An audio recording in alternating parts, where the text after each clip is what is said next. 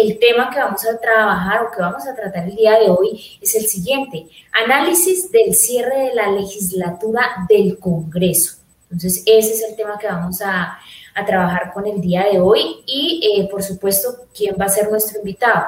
Hoy nos acompaña Jorge, Jorge Alberto Gómez Gallego, él es representante a la Cámara por Antioquia, integrante del partido Dignidad. Eh, llegó a la Cámara como fórmula del senador Robledo. En el Congreso se ha destacado por sus debates también sobre temas de salud, siendo uno de los principales opositores del proyecto 010 del 2020, reforma a la salud.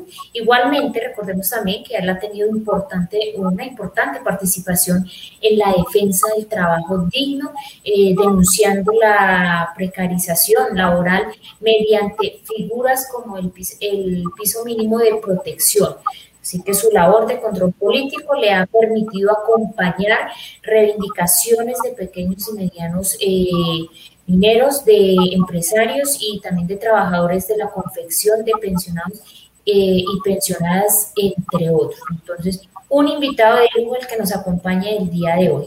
Eh, a nuestro invitado Jorge Alberto Gómez Gallego, muchísimas gracias por acompañarnos en este espacio para todos nuestros asociados, para sus familias y gracias por aceptar esta invitación. Tenga usted muy buenos días, Jorge Alberto Gómez. Paula y Miguel, un cordial saludo para ustedes y desde luego para todos los que están en sintonía a esta hora y para todos los afiliados de Cotradecun, educadores que eh, han eh, decidido caminar la senda del cooperativismo de la cual soy mm, orgullosamente miembro, soy de la comisión de solidaria de los de, la bancada solidaria del Congreso. He venido acompañando todos los proyectos que tengan que ver con el sector solidario. Pues además tengo una historia familiar de, por parte paterna de un hombre muy cooperativista que fue mi papá y he sido vinculado pues a cooperativas diversas. Les agradezco mucho la invitación y aquí estoy a su disposición para atender todas las preguntas espinosas, difíciles, porque estoy en una corporación que, que Ave María si tiene mala fama y no es gratuita, se los digo. Efectivamente, muchísimas gracias al representante Jorge Gómez por estar hoy aquí acompañándonos. Gracias por ese tiempo que usted saca en medio de toda esa labor que seguramente ya al finalizar esta legislatura se tiene allí en el Congreso de la República y destacar que pues Jorge Gómez, eh, un representante muy importante allí, de los pocos que se salvan de verdad allí en el Congreso de la República, en estos partidos de oposición, como lo es el eh, Partido Dignidad, y que está de acuerdo con la mayoría de las dolencias, de las problemáticas y de las, peticiones que se hacen desde el pueblo, y en contra, seguramente, de todas estas reformas lesivas para el pueblo colombiano.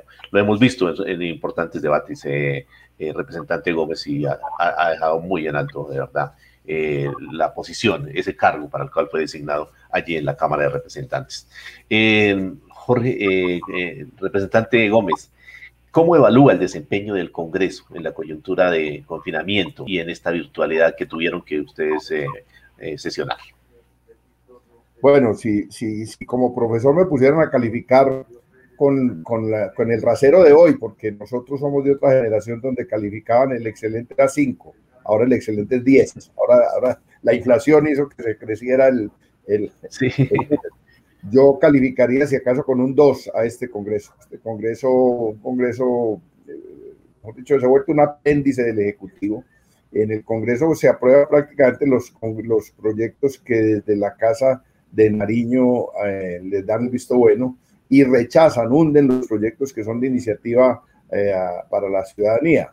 Hay casos excepcionales eh, que quiero mencionar ahora más adelante, pero esas excepciones, hay que decirlo, han tenido que ver con la movilización ciudadana. Cuando en el Congreso se logra alguna cosa buena, ya sea de frenar un proyecto o, de, o de aprobar alguna cosa positiva, esto corresponde es a la presión de la ciudadanía, a la lucha popular, a la lucha de los sindicatos, de FECODE y de las organizaciones sociales. Es una, es una, es una tragedia, pero ese, ese es nuestro país un Congreso de mayorías eh, politiqueras y, que han incurrido en ese, en ese terrible vicio que hay en Colombia, en esa, en esa malformación de nuestra democracia.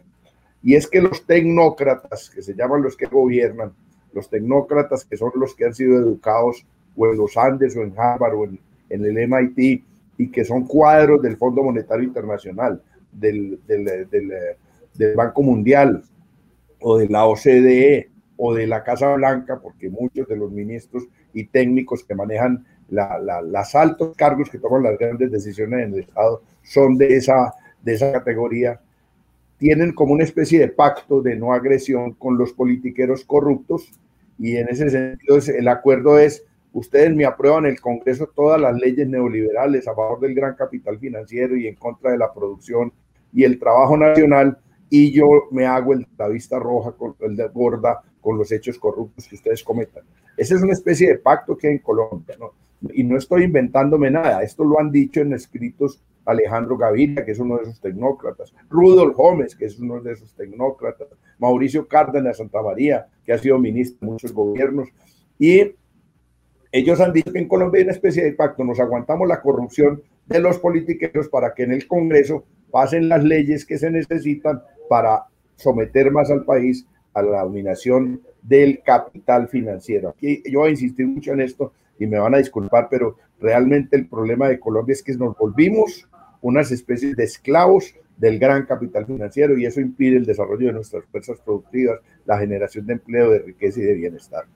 Y entonces este Congreso de esta naturaleza, pues no se pueden esperar muchas cosas positivas y por eso nuestro llamado permanente es a que este Congreso hay que cambiarlo.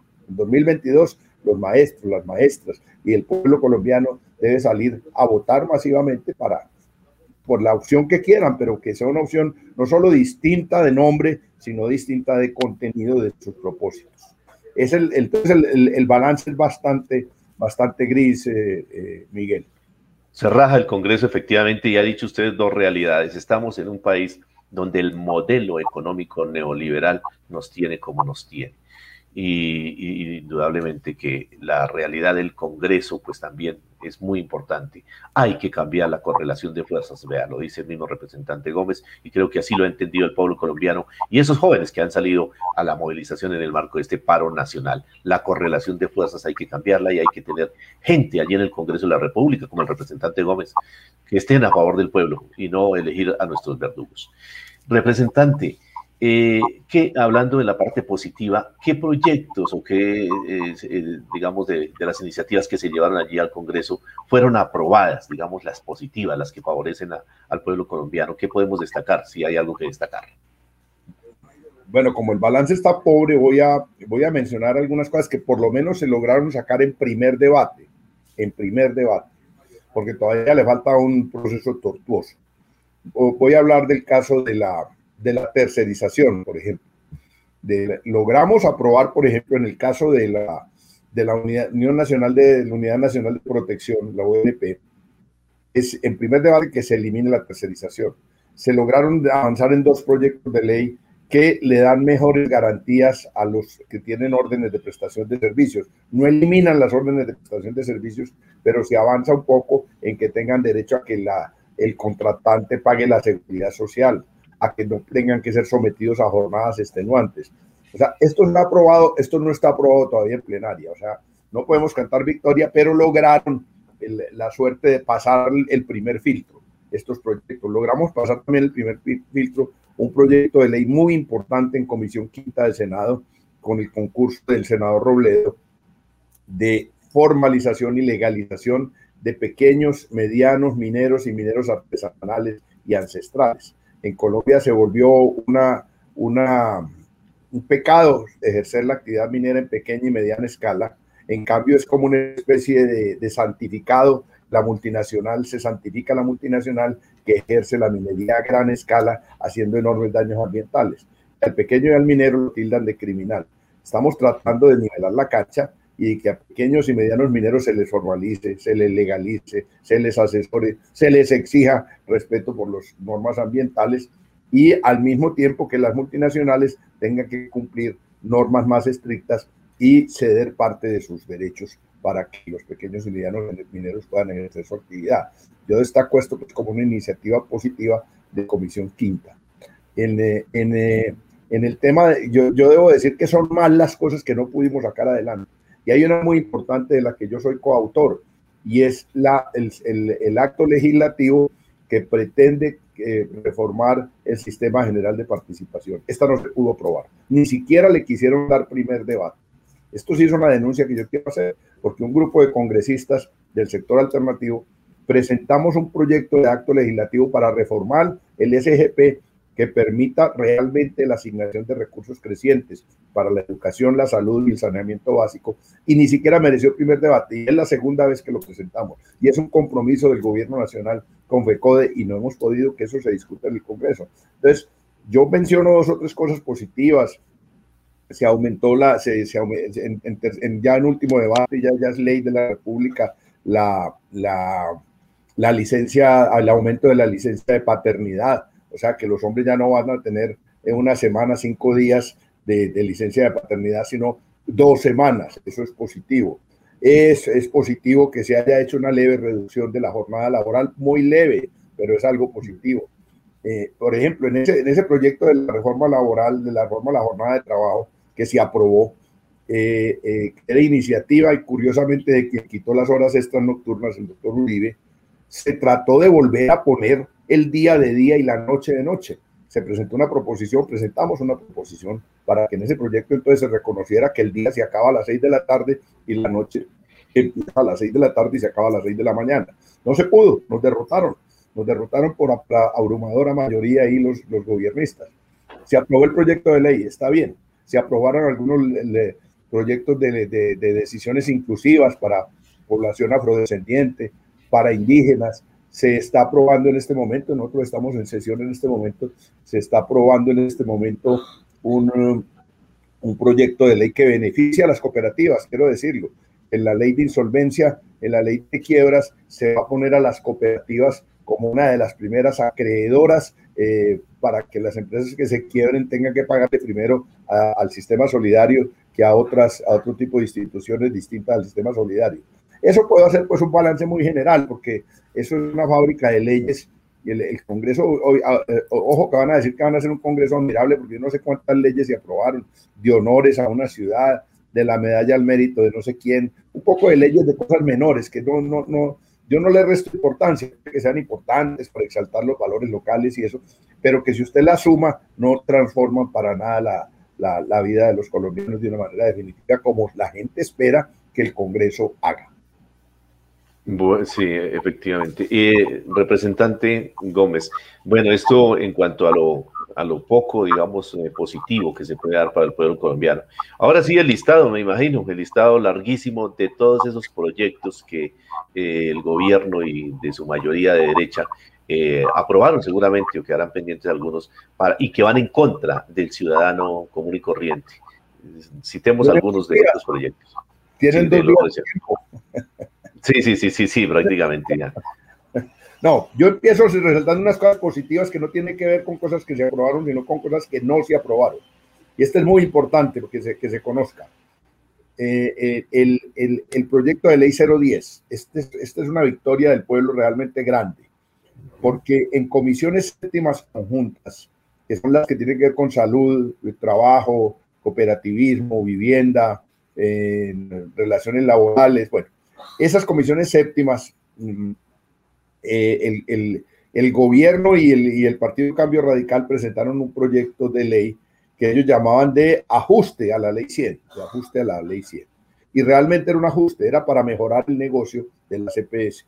El único propósito de ese proyecto de ley era mejorar el negocio de la CPS, dejando de ser un negocio para muchas de esas entidades a convertirlo en un negocio de monopolio, de muy pocas, y con la participación de las grandes aseguradoras del capital financiero internacional, United Health, Christus Health, Fresenius Medical Care, que ya entraron al país y compraron mm, clínicas, laboratorios, eh, farmacias, etcétera, etcétera, y que van detrás del negocio del aseguramiento.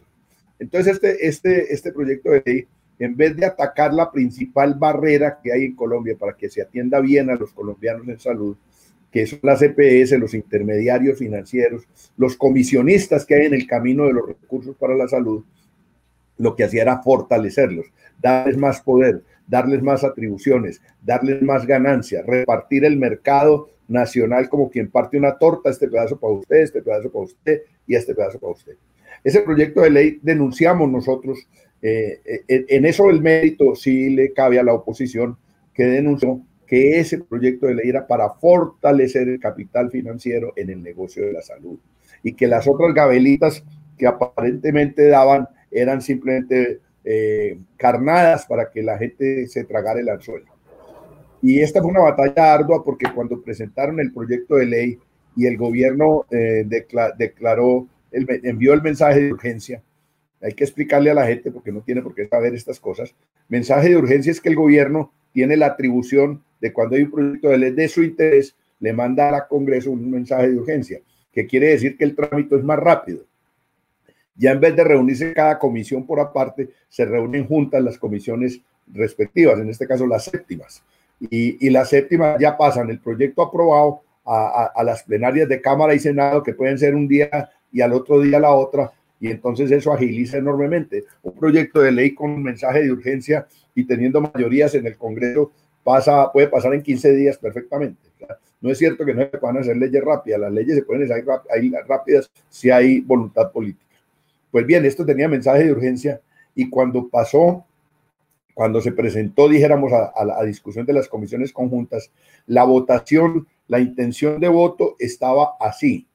Éramos, entre las dos comisiones, éramos 32 congresistas, o somos 32 congresistas.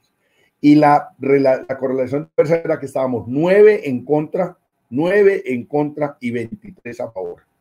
Pero en la discusión se dio en, menos, en medio de lo más álgido del paro nacional. Y en el debate que dimos, desenmascaramos cómo detrás de eso estaban las multinacionales del aseguramiento financiero, cómo nos iba a resolver el problema del talento humano en salud, de los trabajadores de la salud, cómo se iban a eliminar las, las, eh, las S, las empresas sociales del Estado, iban a desaparecer muchas de ellas. Bueno, y los regímenes y los regímenes especiales del magisterio. En, el, en, la primera, en el primer borrador de la, del proyecto estaba el, eliminar los regímenes especiales de Ecopetrol y del Magisterio. Eso lo quitamos rápidamente, lo logramos derrotar rápidamente porque se asustaron, porque ya empezó el paro, ¿no? Pero cuando terminó el proceso de discusión, miren ustedes lo curioso, terminamos 27 en contra y 5 a favor. O sea, la correlación de fuerza que era 9 en contra y 23 a favor, se volvió, perdón, era 23 a favor y 9 en contra, se volvió 23, 27, 27, 5. O sea, derrotamos ese proyecto, pero advierto, no, es que nosotros, los, los nueve que estábamos en contra al principio, nos hubiéramos vuelto malos y hubiéramos sido como hipnotizados a los otros y nos hubiéramos convencido y los hubiéramos deslumbrado con nuestros argumentos. No, los argumentos para hundir ese proyecto fue la movilización del pueblo colombiano.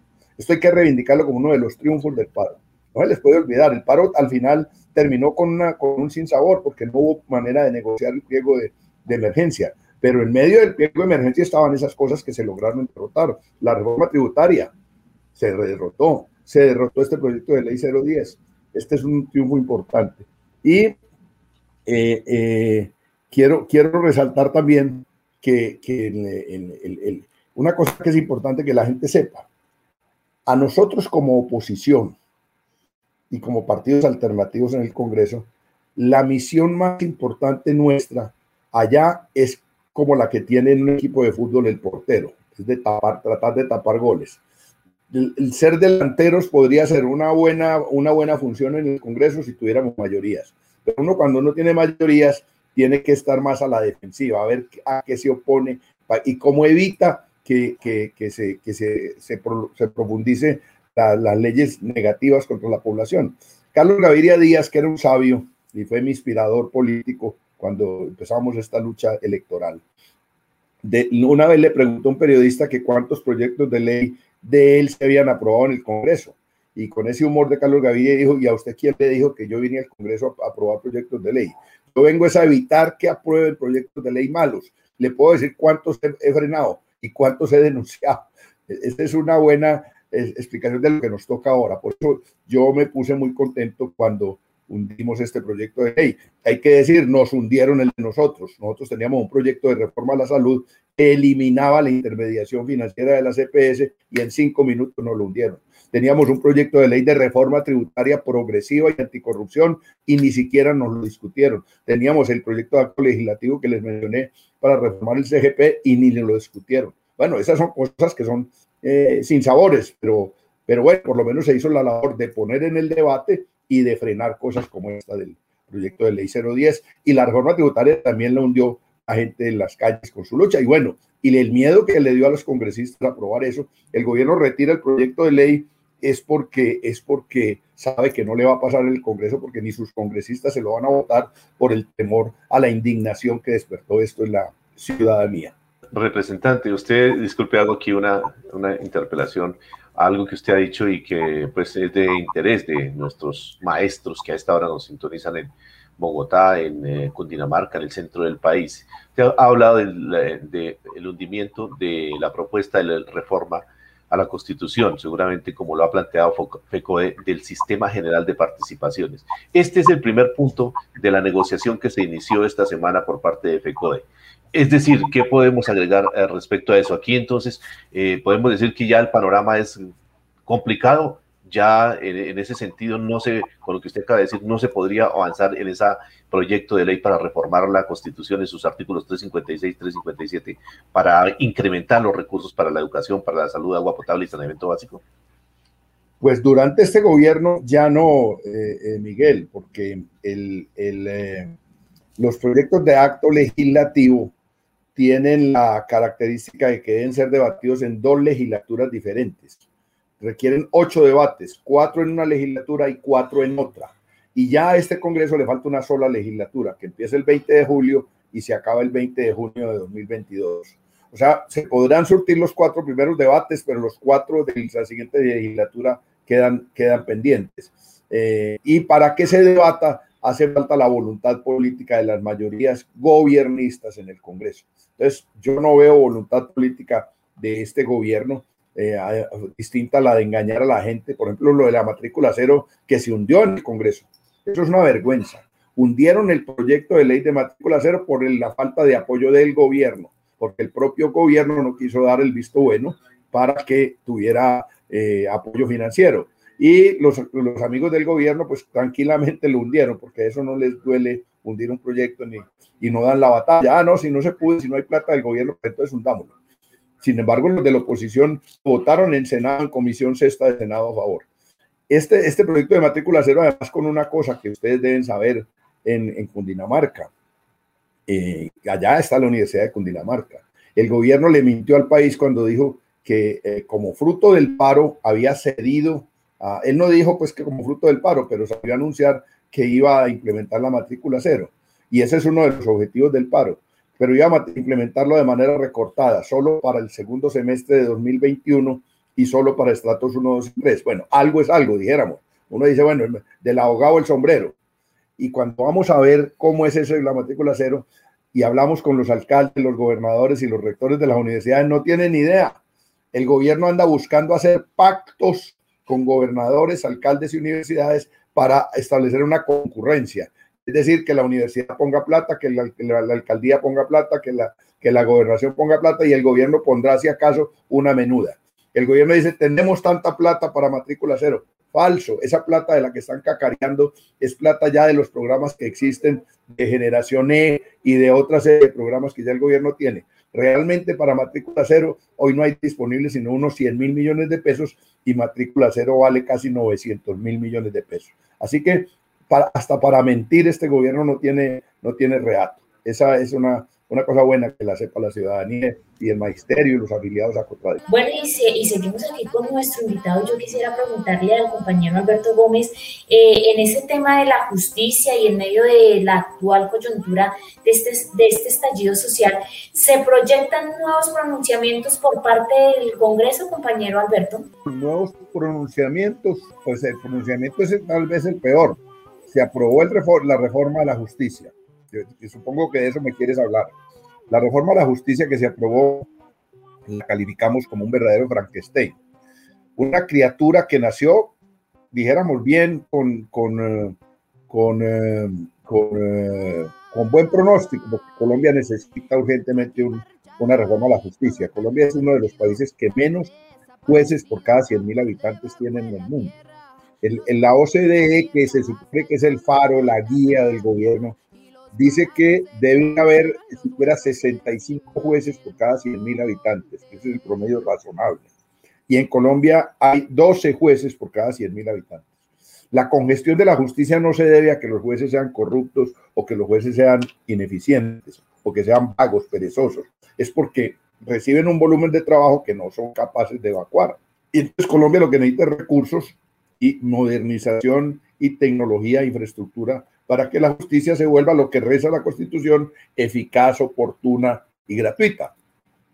Entonces, lo que acaban de aprobar es, e, esa era la idea inicial, mejorar un poco los procesos, pero como no, el gobierno no dispuso de recursos, pues entonces no se aumentan los recursos, pero sí se aumentan las, las, las trampas. Por ejemplo, los jueces se supone que juzgan y que en el sistema judicial colombiano hay un órgano independiente que administra los recursos, o sea, que maneja la plata, que compra el papel, las, las computadoras, las impresoras, los escritorios, los edificios, los servicios públicos. O sea, hay una entidad encargada de eso que se llama el Consejo Superior de la Judicatura.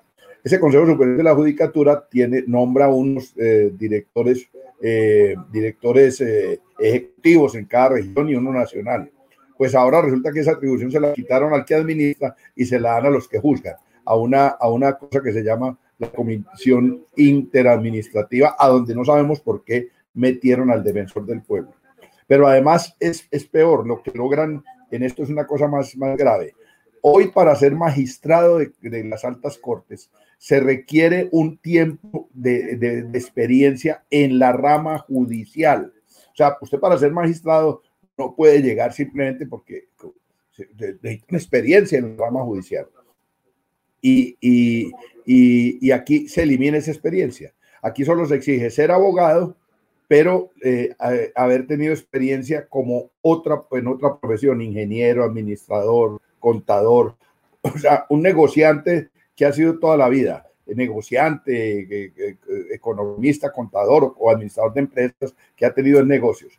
Al final se consigue un estudio rápido en una de esas universidades de garaje y se consigue un título de abogado y resulta que ese señor puede llegar a ser presidente de la Corte Constitucional, de la, de la, del Consejo de Estado o de, la Corte, o de la Corte Suprema de Justicia. Es horrible esa reforma. Es una cosa que abre la puerta a más corrupción, a más degeneramiento, para que se corrompa aún más, porque la justicia ha tenido ya bastantes avances en la corrupción y ahora se puede corromper mucho más.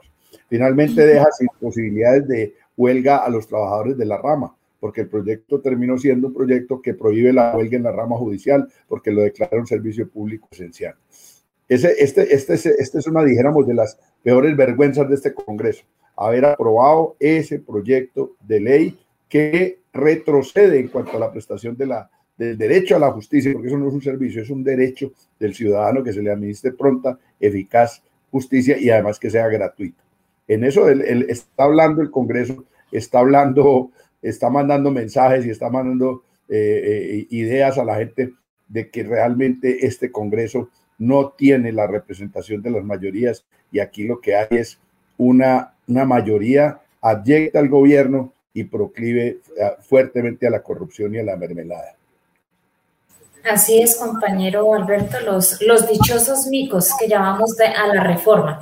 Bueno, eh, pasemos aquí a otra pregunta y además inquietudes que tenemos junto con eh, las personas que están ahí siguiéndonos a través de nuestras redes sociales y quisiéramos saber eh, si, compañero Alberto, ¿cree usted que estos 45 días de paro van a tener alguna influencia en esa proyección que tiene el Congreso en la segunda legislatura? Yo creo que sí, yo creo que ya lo tuvieron en esta con la con el con el eh, con la con la con el hundimiento del proyecto Ley 010. Vamos a ver en segunda legislatura. Lo que pasa es que les digo con franqueza lo que yo conozco en asamblea, porque yo es mi primer periodo como congresista. Pero cuando estuve en la asamblea, cuando se acerca año electoral, la actividad decae enormemente porque muchos de los congresistas le sacan ese tiempo a su legislatura para dedicarse a su campaña. Entonces yo, yo creo que va a ser una, un año poco productivo en cuanto a leyes, cosa que lo digo, me, lo voy a decir, puede que haya alguna gente que me lo interprete mal, cosa que sería muy buena, porque, porque como sacan leyes tan malas, es mejor que no, que ojalá no sacaran. Alguien, alguien me decía a mí, hombre, ese Congreso le salía más barato a Colombia si les pagaran el sueldo para que no hicieran nada, porque lo que hacen es tan malo y está más barato nos saldría pagarles para que no hagan nada. Realmente es preocupante porque seguramente lo poco que se aprobará en esta última legislatura tendrá que ver con las urgencias del gobierno. Vamos a ver con qué se viene el gobierno con reforma tributaria, porque ese puede ser un nuevo, una nueva chispa que vuelve a incendiar el país y a levantar una gran movilización ciudadana y popular. Porque la, la, la primera reforma tributaria fue horrible, esta no sabemos, esta, están diciendo, pero como el gobierno no se le puede creer, que solamente le van a poner impuestos a los más ricos de los ricos. Vamos a ver si es cierto. En Colombia hay, una, hay un lío grande ya que habrá que desmontarlo de alguna manera, y es que hay 64 conglomerados económicos, 64 grupos económicos, los más poderosos de, internacionalmente. Estoy hablando de, de Carlos Slim, de, Google, de, de los grandes, grandes del mundo, tienen con Colombia unos, unos acuerdos de estabilidad jurídica. Es decir, que no se les pueden cambiar las leyes durante muchos años. Entonces, aquí hay que cambiarle las leyes a esos conglomerados, porque esos conglomerados hoy no pagan impuestos. Es increíble que la gran minería, por ejemplo, la gran minería multinacional, el año pasado solamente tributó el 8% de sus utilidades, cuando ha debido eh, tributar el 30 o 33%, solamente pagó el 8%. Esto es una cosa increíble. ¿Por qué? Porque tienen unas exenciones que están incluidas en un contrato de estabilidad jurídica el capital financiero, en los grandes especuladores en bolsa y los grandes especuladores financieros y los usureros del mundo que hacen negocios en Colombia, solamente pagaron el 2% de sus utilidades como, como impuesto de renta, cuando han debido pagar el 30 o el 33%. estas inequidades solo se podrán corregir en la medida en que desmontemos esos contratos de estabilidad jurídica y hagamos una una reforma a fondo de nuestro sistema tributario que es profundamente regresivo, inequitativo, porque se basa fundamentalmente en impuestos indirectos. Pues los impuestos indirectos por naturaleza son regresivos porque supuestamente paga todo el mundo, pero como proporción de sus ingresos paga más el pobre que el que, el que es muy adinerado. Así es, compañero Jorge Gómez, bueno, nuestro invitado el día de hoy. Eh, quisiéramos saber si eh, ante la opinión pública se sintió un silenciamiento aparentemente por gran parte del Congreso. Eh, compañero Jorge Gómez, ¿a qué se debería este fenómeno de silenciamiento? Sí, es que cuando uno no tiene nada que decirle a la gente, realmente, cuando usted no tiene nada que decir, es mejor no abrir la boca. Y entonces muchos congresistas eh, vociferaron contra el paro, pero no tenían nada que decirle a la gente. A eso les dieron mucha, a eso les dieron mucha, mucha prensa. Pero realmente es que el Congreso tiene tan pocas ejecutorias, eh, Paula, que pues qué van a hablar, ¿no? Yo, yo, yo, yo a veces oigo congresistas que los, les ponen un micrófono y, y, además mienten porque dicen cosas que no son ciertas, que aprobamos un proyecto de ley que va a resolver no sé qué y uno conoce el proyecto de ley y no va a resolver lo que dice que va a resolver. O sea, ni en este, este mundo el, el periodismo no tenga la costumbre lógica del periodismo que es contrapreguntar. O sea, yo, yo conozco muchos periodistas honrados, la mayoría, el 99% son honrados, pero han venido, han venido incurriendo como en una cosa rutinaria, en la rutina. Pregunta y punto Aquí cuando yo, el, periodismo de verdad dice, cuando va a hacer una pregunta sobre un tema, el periodista ya sabe el tema, que no sea que la fuente que va a entrevistar sea la que le tire la, la pauta, no, que el periodista ya sabe de qué va a preguntar. Y entonces pregunta y si el tipo le dice una mentira, le dice, no señor, pero yo leí el proyecto de ley del que usted está hablando y dice otra cosa. Entonces estamos muy mal informados, muy desinformados por esa pobreza informativa que se origina no en los periodistas, sino en los dueños de los medios que dan órdenes de, manejar las cosas de, esa manera. Representante Jorge Gómez es eh, quien nos acompaña en el día de hoy en el programa de El Solidario Vive la Noticia con este tema tan importante relacionado con lo que se hace eh, en el Congreso de la República a propósito ahorita de los cambios que se dan a partir del próximo 20 de julio ya en esta instancia eh, que supuestamente representan al pueblo colombiano, que en la realidad no es así, muy pocos lo hacen bien. Eh, representante Gómez, en la actual coyuntura y a propósito del paro nacional y del Comité Nacional del Paro, que presentó un pliego de emergencia. ¿Cree usted viable que lo que se vaya a proponer este 20 de julio por parte del Comité Nacional de Paro o las iniciativas que se lleven allí, digamos, a través de, algunos de los representantes de los senadores, eh, tengan alguna viabilidad, eh, que avancen? ¿O cómo ve esa situación frente al Comité Nacional del Paro, pliego de emergencia? Pues mire, esto es bien interesante porque eh, yo le oí al presidente de la CUT eh, informar que todo el paquete que, está contenido en el pliego nacional de emergencia lo van a convertir en proyectos de ley para tramitarlos en el Congreso a partir del 20 de julio. Y me parece una iniciativa excelente porque hay, hay iniciativas, hay asuntos que están solicitados en el pliego de emergencia que lo que se le solicitaba al gobierno era que tramitara leyes en el Congreso, porque requieren leyes aprobadas por el Congreso, algunas de esas decisiones.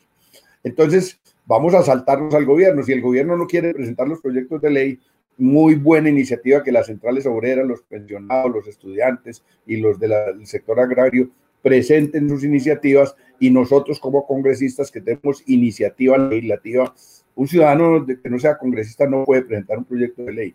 La propia CUT, por más importante que sea la central obrera o FECODE, no, puede, no tienen iniciativa legislativa. Nosotros sí, los congresistas de, los sectores alternativos de oposición y de un buen sector de los partidos tradicionales que ya se están deslizando de allá, eh, nos hemos comprometido a ser los autores de esas iniciativas, a suscribirlas y a pelearlas. Pero como todo, a partir del 20 de julio, todas esas iniciativas que vamos a tramitar tendrán que ser con el respaldo de la movilización masiva, civilizada, pacífica, pero muy, muy masiva. Eso es lo más importante, que sea totalmente masiva. Esa es pues nuestra, nuestra visión y, yo estaré en primera línea, como se dice ahora, que la palabra que se puso de moda, eh, en la primera línea legislativa, acompañando, promoviendo y, poniendo en público quiénes nos quieren acompañar en el Congreso y quiénes no, para que la gente sepa por quién se puede votar y por quién no en las próximas elecciones.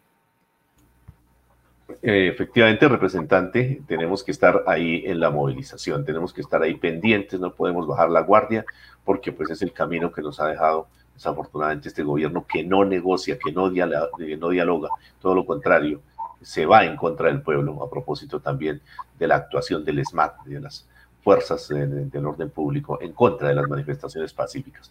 Representante, eh, este estallido social, ¿cree usted que ha incidido en la agenda del gobierno. Pues, se puede decir que el paro evidentemente influyó en el, en el funcionamiento del Congreso y del rumbo del país.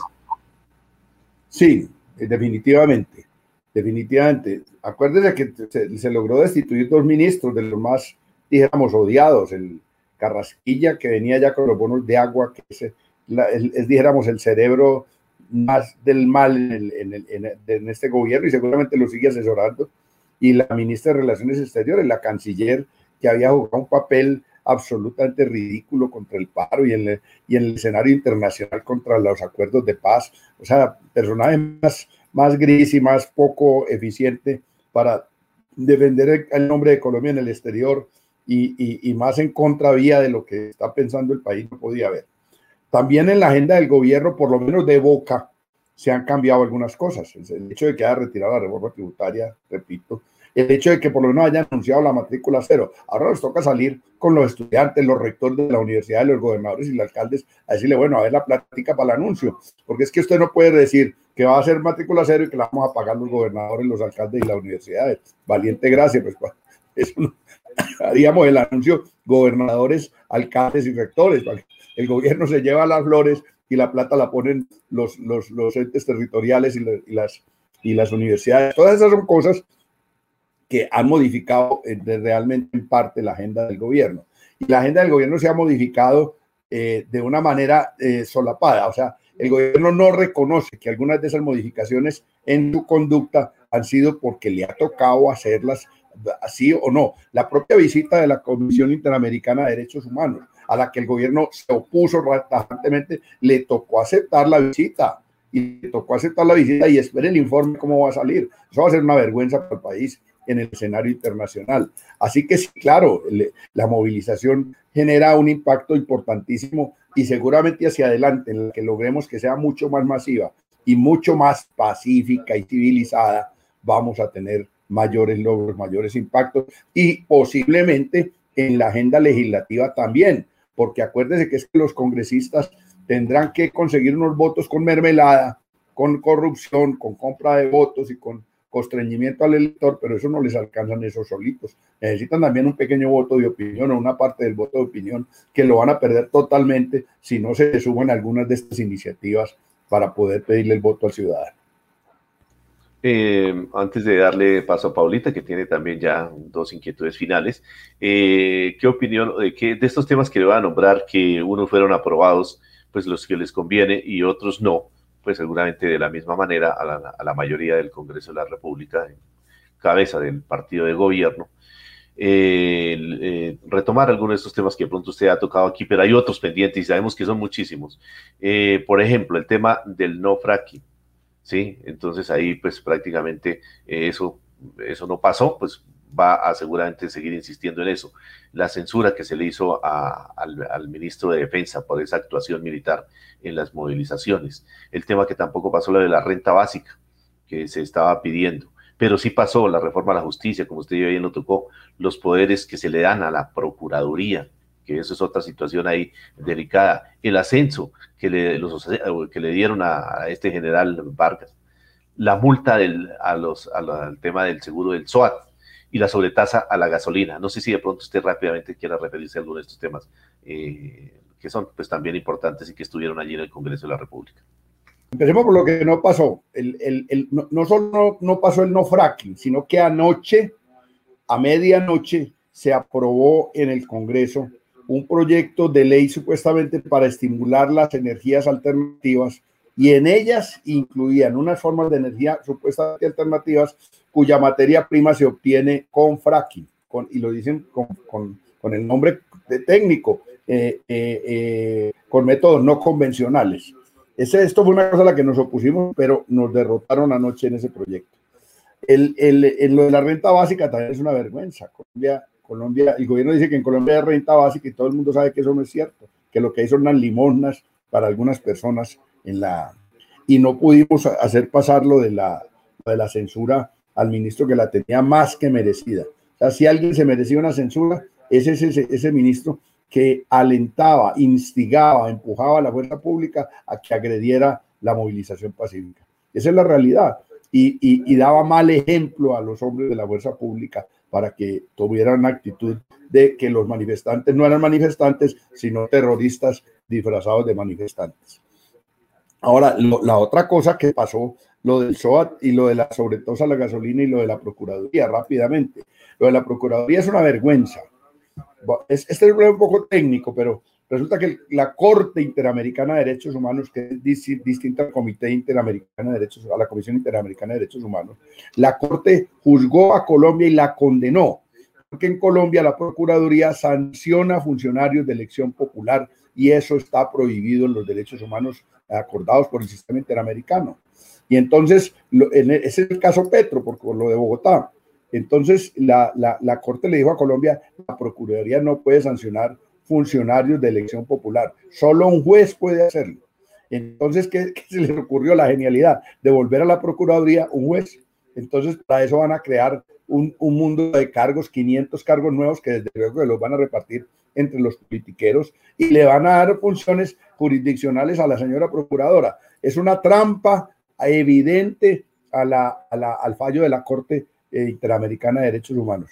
Lo del SOA y la sobretasa de la gasolina son, eh, lo del SOA es, una, es un mico, lo de la sobretasa de la gasolina todavía no ha pasado en plenaria. Lo de la sobretasa de la gasolina ya no la pueden cobrar a partir del primero de julio. Yo no sé cómo van a hacer, pero a, plenaria de Cámara, eh, que yo sepa, no ha llegado. Pero eso de la sobretasa de la gasolina es que hay un fallo de la Corte que dice que el gobierno tiene que cambiar la fórmula para calcular la sobretasa a la gasolina y todos los impuestos que se derivan del consumo de gasolina.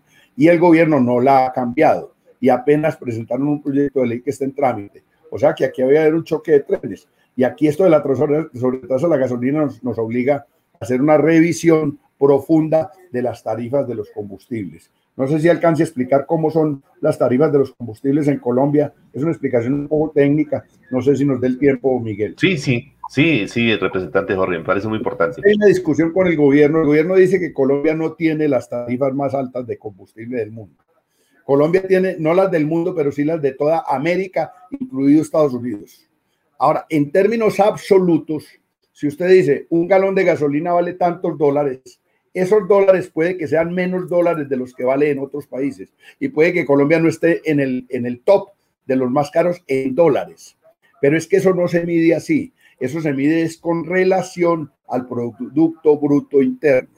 O sea, Colombia tiene, al año produce una cantidad de riqueza. Esa cantidad de riqueza que un país produce al año se llama Producto Bruto Interno.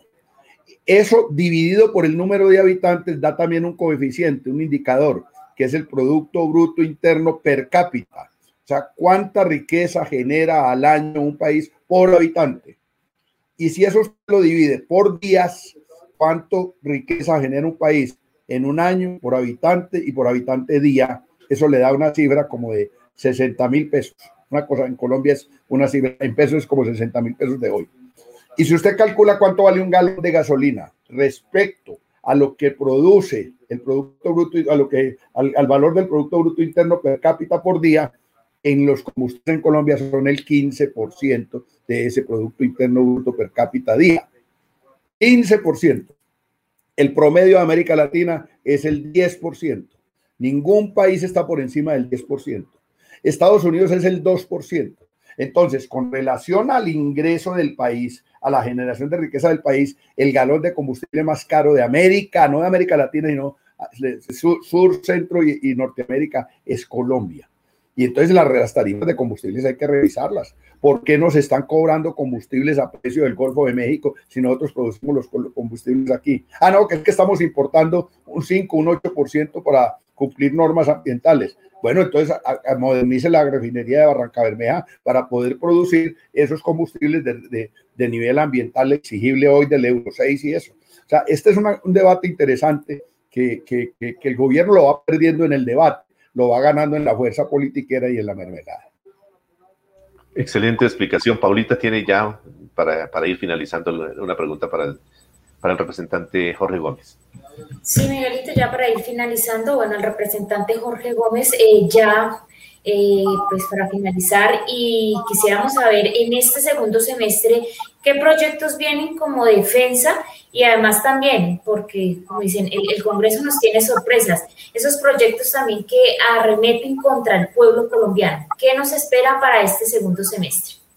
Bueno, nosotros, en el caso nuestro, tenemos como meta central acompañar todo el paquete legislativo que el, Comando Nacional Unitario y las centrales obreras van a presentar al Congreso. Pero nosotros tenemos nuestros propios proyectos.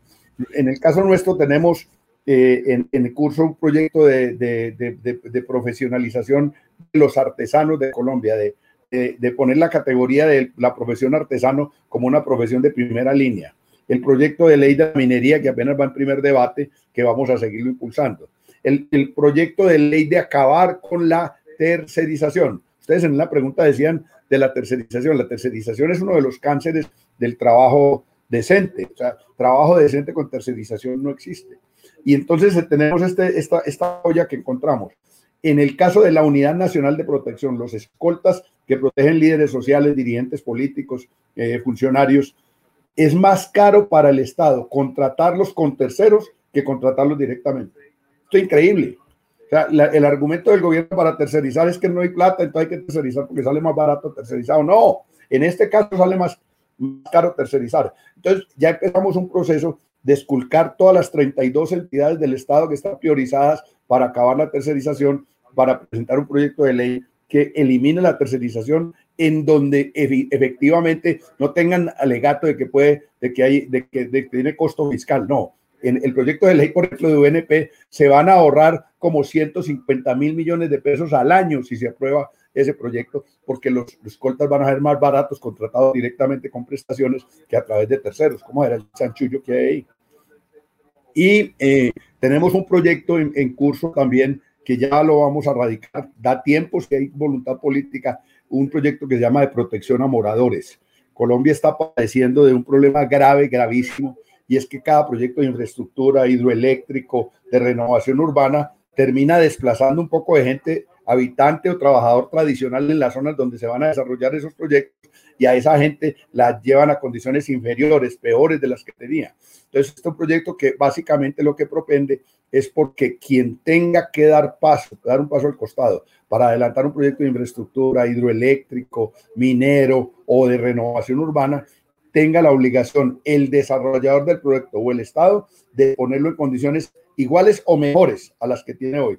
Porque el progreso no puede ser que le digan a los habitantes de un territorio, llegó el progreso, y el habitante le diga, bueno, ¿y qué es eso del progreso? No, que ustedes tienen que ir. Eso no puede ser así. Este es un proyecto que tenemos entre CEGE y CEGE que lo vamos a radicar también el 20 de julio. Representante Gómez, muy claras sus explicaciones, de verdad agradecemos esta información que nos ha traído en el día de hoy, pero no puede dejar pasar por alto lo siguiente, es una pequeña aclaración aquí en un minuto. Hoy se habla de una posible reforma pensional, una reforma laboral. Bueno, en mi concepto creo que el 1174, que ya es un decreto, eh, eh, es eso. ¿Aclaramos esto, representante? El gobierno tiene razón cuando dice que no hay reforma laboral y pensional en curso, no es que ya la hicieron. La hicieron en el plan de desarrollo, cuando metieron el cuento del, piso mínimo de protección, que es realmente que se permite contratar gente por menos del salario mínimo y por horas.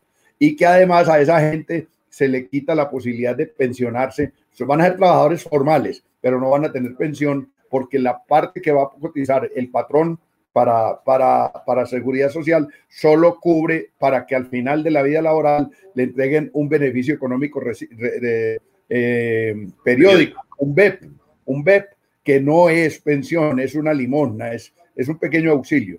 Así que ya se, acaba el salario mínimo, se acaba, se acaba la contratación estable y se acaba la posibilidad de pensión. O sea, ya hay reforma laboral y pensional. Los que están protestando porque va a haber reforma laboral y pensional están desinformados. Ya la hubo, lo que hay que pelear es por tumbarla, porque eso es un decreto que solo lo puede con un papel, con una hoja de papel, y la tinta que se gaste, se deroga ese decreto. Y esa es una de las peleas que tenemos que librar en este semestre. Bueno, muy, muy importante esta aclaración. Finalmente, el representante, un mensaje para, para los maestros que a esta hora nos escuchan, pero también para los asociados a, a nuestra cooperativa contra en, en, esta lucha que hoy se está dando.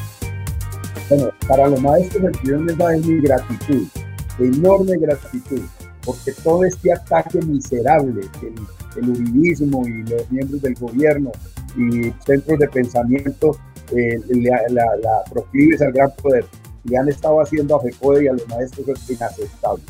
Los maestros, si, si, algún sector social en Colombia es abnegado, sacrificado y aporta enormemente a la crianza de nuestros hijos, son los maestros. O sea, ¿Qué sería de, póngase a pensar qué sería de Colombia sin maestros, sin, la poca educación, la poca y pobre educación pública que hay en Colombia, ¿qué sería de este país? Eso sería una tragedia, ¿cierto? Entonces, mi gratitud no solo por su labor cotidiana y, su, y su actividad laboral normal y profesional, sino porque han sido ejemplo de lucha. Son, yo lo pongo a, a Becode y a los maestros de ejemplo. No es que los maestros quieren mejores, sí, pero es que han luchado. Ustedes no se quejen porque no han luchado los maestros nos han enseñado el camino de la lucha, de la organización y la movilización como el camino para conquistar derechos. Bueno, y a los afiliados de Contracun, de Contradecun, un abrazo muy grande. Yo soy un hombre del sector solidario. Les repito, el martes hay un gran foro eh, nacional solidario en el Congreso. Lo vamos a presidir los de la bancada eh, eh, solidaria. Somos como siete congresistas que somos amigos del cooperativismo, aportamos el cooperativismo. El cooperativismo es el capitalismo de los pobres y eso hay que defenderlo a, a, ultranza. es la manera de presentar un modelo económico alternativo en medio de este modelo económico perverso. Tenemos la posibilidad de desarrollarlo y el cooperativismo está rodeado de garantías, pero de garantías hostiles. Hay enormes falencias en el apoyo al cooperativismo que pues, estamos en la lucha por resolverlas. Un abrazo muy grande para educadores y desde luego mis colegas cooperativistas, ahora maestros también, yo fui maestro poco tiempo, pero fui maestro también en mi vida laboral, tengo a mi haber una pequeña experiencia de un año como educador. Bueno, representante Jorge Gómez, muchísimas gracias por la participación en el día de hoy. Seguramente lo estaremos eh, consultando más adelante por los temas de, del magisterio, por los temas de cooperativos y por la información que nos ha traído hoy. Muchísimas gracias. Desearle muchos éxitos allí en el Congreso de la República. Siga haciendo esta labor como lo ha venido haciendo. Excelente. Y ojalá pues lleguemos a la unidad en este sentido para avanzar en este país que necesita tantos cambios. Para todos nuestros seguidores ahí en las redes, muchísimas gracias y los esperamos nuevamente de hoy en ocho días a partir de las 9 de la mañana en el Solidario. Feliz fin de semana.